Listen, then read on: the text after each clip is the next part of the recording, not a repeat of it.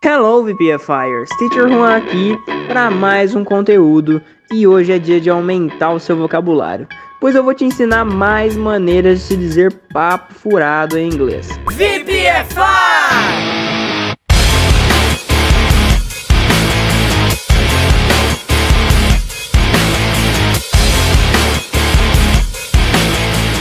O Teacher Do já ensinou algumas formas em alguns updates passados mas não pensa que acabou não, porque eu ainda tenho mais algumas formas. Porque eu não sei se você sabe, mas para cada tipo de papo furado existe uma palavra que a gente pode usar.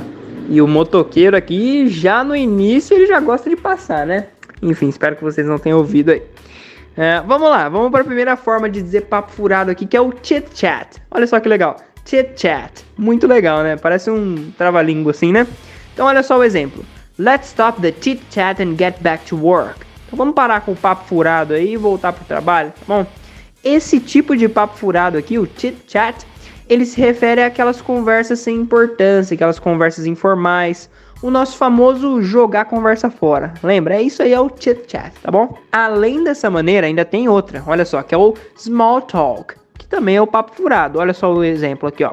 We spent all day long in small talk. Então nós ficamos o dia todo de papo furado. Esse small talk também serve para o mesmo intuito. Aquela, aquela conversação sem importância, aquela conversação informal, jogar a conversa fora, que não tem muito objetivo, só ficar conversando com a pessoa e boa, beleza? Já agora vamos entrar em outro tipo de papo furado, que a gente também fala papo furado, mas tem outro sentido. Então olha só, que é o famoso bullshit. Bullshit, que também é um papo furado. Então, ó, don't believe it, it's bullshit. Então não acredita nisso não, isso é papo furado. Esse bullshit é aquele papo furado que é aquela conversa falsa, galera, que tem a intenção de enganar a pessoa. Conversas falsas, pretensiosas, que visam prejudicar as outras pessoas. Isso aí é o bullshit, tá bom?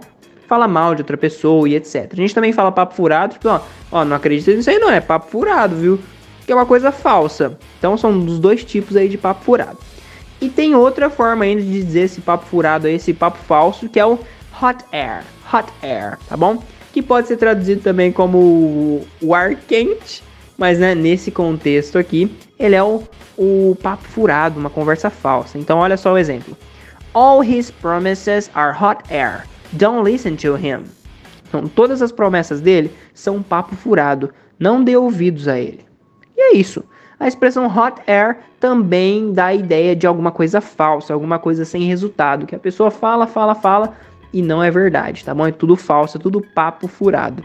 Viu só que bacana? Para cada tipo de papo furado tem uma palavra para a gente aprender.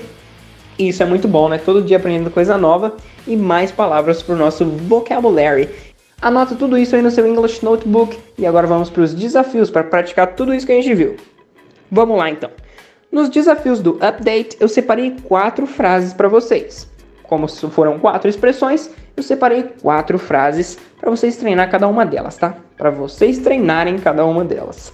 Então, olha só, e eu coloquei uma legendinha após a frase para vocês entenderem de qual papo furado que eu tô falando. Se é o papo furado da conversa sem importância, que vocês usam as duas primeiras palavras, ou o papo furado da conversa falsa, que vocês usam as duas últimas, tá bom? Então, vamos lá, primeiro exemplo. Eles estavam de papo furado ontem à noite, que é a conversa sem importância. Segundo, não acredite nela, isso é tudo papo furado.